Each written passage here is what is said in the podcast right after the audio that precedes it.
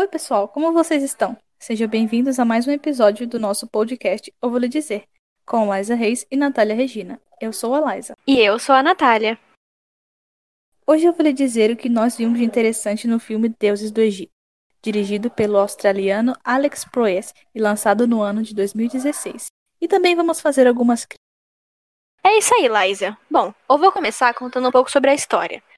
O filme começa quando Horus, o deus do ar, está prestes a ser coroado como novo rei do Egito, herdando o trono que até então pertencia ao seu pai, o deus Osíris. Porém, durante a cerimônia de coroação, uma coisa aconteceu. Uma coisa não, várias na verdade. O tio de Horus, irmão de Osíris, Sete, um deus voltado para o mal, estragou a cerimônia, matando o próprio irmão e roubando o trono de seu sobrinho. Ele também roubou os dois olhos de Horus, o deixando cego e sem nenhum poder. Mas ele pelo menos teve piedade e não matou, porque a deusa Ator, que era a deusa do amor e amante de Horus, fez um pedido. Desde então, o Sete transformou o Egito em um caos. Ele escravizou os mortais e machucou todos os deuses que o enfrentavam. Enquanto isso, o Horus estava lá, vivendo sozinho aonde estava o túmulo do seu pai. Até que um mortal, o Beck, chegou para mudar o rumo da história. Beck era um jovem ladrão e apaixonado. Não confiava muito nos deuses e nem ligava para essas cerimônias, mas quando passou a ser escravizado e precisou se distanciar de sua amada, Zaya, ambos tiveram um plano para recuperar os poderes de Oro e ajudá-lo a salvar a população das mãos do cruel Sete. Foi então que Beck e Horus formaram uma dupla contra esse deus malvado chamado Sek. O Beck, ele era muito inteligente e tinha ótimas habilidades.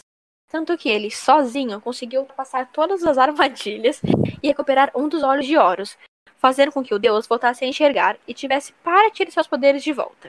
Mas infelizmente, enquanto ele fugia depois desse roubo, a sua mulher foi assassinada por Ursho, o arquiteto de Sete e quem dava ordens em Zaya. E foi com um acordo que traria Zaya de volta à vida que Horus conseguiu se aliar a Beck para recuperarem juntos o seu olho. E então os dois foram em direção à pirâmide de areia de Sete para derrotarem. Mas, antes, Horus foi se encontrar com seu avô, o deus Ra, criador do universo, para conseguir pegar um pouco da água da criação, única água que seria capaz de apagar o fogo de Sete, fonte de seu poder, e depois seguiram em direção ao seu destino. No caminho, Horus e Beck tiveram que enfrentar vários inimigos, que foram enviados pelo Sete, que nessa altura do campeonato já sabia que o seu sobrinho e o ladrãozinho estavam no mesmo lado. Em um desses conflitos, a deusa do amor se aliou aos dois, que decidiram pedir ajuda também ao deus da sabedoria, pois eles sabiam que iam precisar resolver um enigma quando chegassem lá na pirâmide de areia. Aconteceram várias outras coisas, e tudo parecia que ia dar errado. O Sete interferiu nos planos deles e quase matou toda a população. O plano do vilão era se tornar o mais poderoso e dono de tudo, coisa que ele conseguiu por um pequeno tempo, logo após roubar a fonte do poder de todos os outros deuses. Mas no fim, Horus conseguiu derrotar o seu tio e recuperou seu outro olho. Então ele foi finalmente coroado como rei do Egito, posição que sempre foi do seu direito. E o Beck se tornou seu conselheiro-chefe. Além disso, o criador conseguiu trazer de volta a vida de Zaya.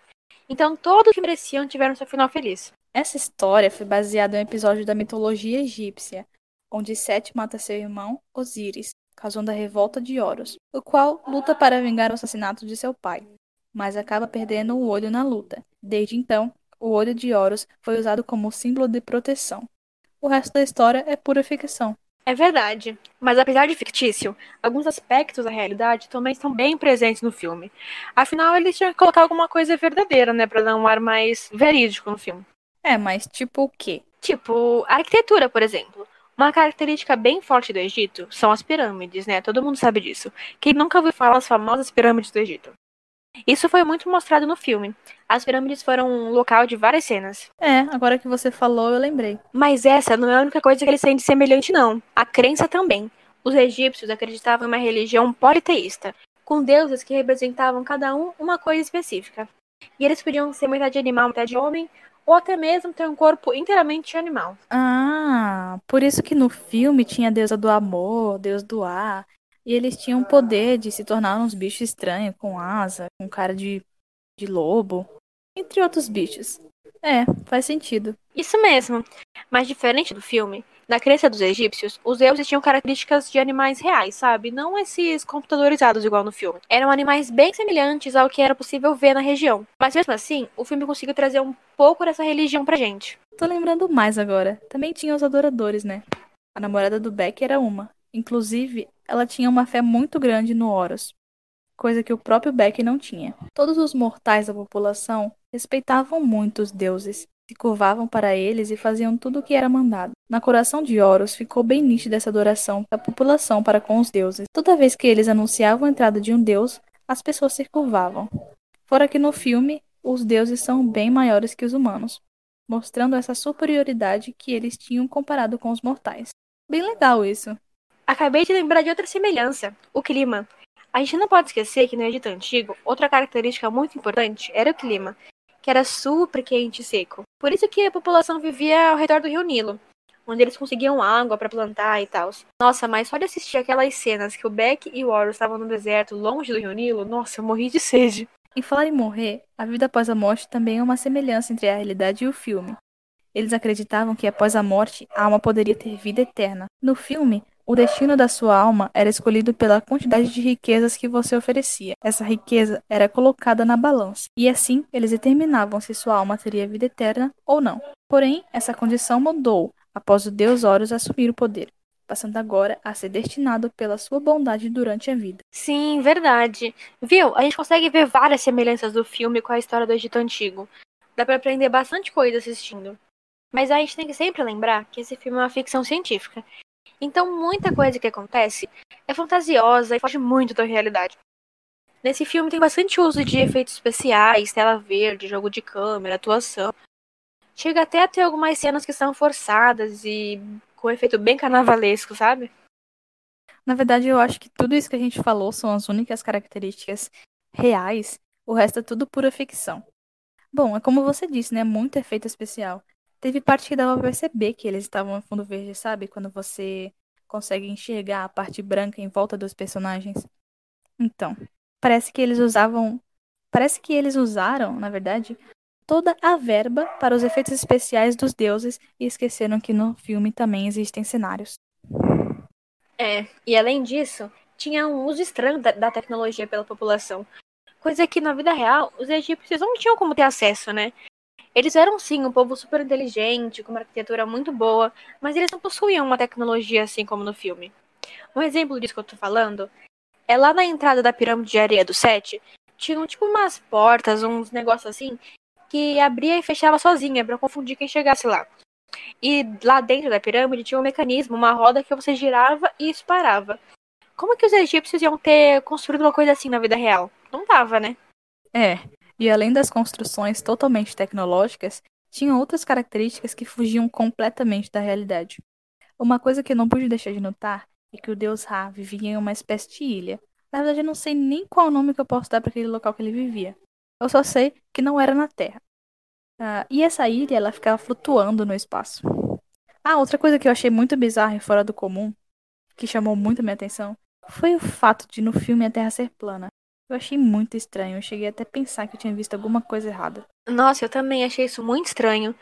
É, não, não era uma coisa importante para a história do filme, mas eles fizeram questão de mostrar. Acho que talvez para gerar algum debate, não sei.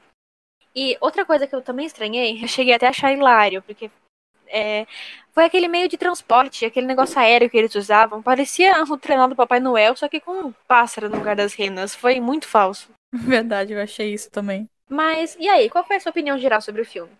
Bom, eu não gosto muito de filmes com muita ficção, sabe? Filme com bichinho que não existe, essas coisas. Prefiro algo mais perto da realidade. E Deuses do Egito é um filme de ficção. Mas, apesar de não gostar desse tipo de gênero, gostei bastante da história do filme. Conseguiu me prender.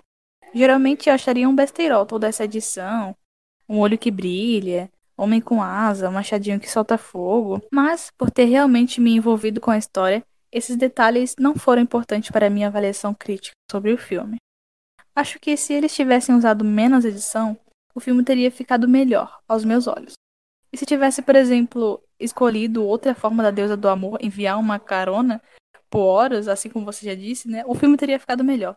Eu acho que se eles colocassem o Papai Noel, teria sido mais engraçado e mais legal. Mas e você? o que você achou? Ah, a minha opinião, na verdade, é bem parecida com a sua. Esse não é o meu gênero de filme preferido. Eu até gosto, mas eu prefiro uma coisa menos fictícia ou com menos edição. E a história conseguiu me prender bastante. Eu gostei muito dela, dos personagens, do desenvolvimento. É, é só algumas, algumas coisas assim que eu não gostei muito. Por exemplo, a duração do filme. Acho que poderia ser menor se eles tivessem desenvolvido a história em menos tempo, com menos foco em coisa que não acrescentou muito para a história. E outra coisa que eu não gostei muito foi do Deus da Sabedoria. Ele era um personagem sábio, obviamente, né, inteligente, mas ele também era arrogante, um pouco infantil. Eu não gostei muito de como eles desenvolveram esse Deus. Mas em geral, eu gostei bastante da história e de como eles enfrentaram tudo e conseguiram um final feliz. É verdade, a felicidade no final sempre deixa um arzinho mais de uh, alívio, gostei, mas se fosse se o se o Beck e o Horus tivessem perdido, não ia ficar tão interessante. Apesar de se fosse assim, ia ter que ter uma continuação, né? Mas enfim, a gente vai ficar por aqui agora e eu espero que todo mundo tenha gostado e tenha deixado vocês com vontade de assistir o filme. Eu mesma fiquei com vontade de assistir de novo. Onde é que eu posso encontrar mesmo? Bom, tem na Netflix, legendado, dublado, como você preferir. Ah, verdade. Obrigada. Bom, é, vamos finalizar logo isso aqui para poder ir logo assistir, né? É. Bom, pessoal, obrigada por ouvirem mais um episódio do novo Ou Vou Lhe Dizer. Vemos vocês na próxima vez. Tchau! Tchau!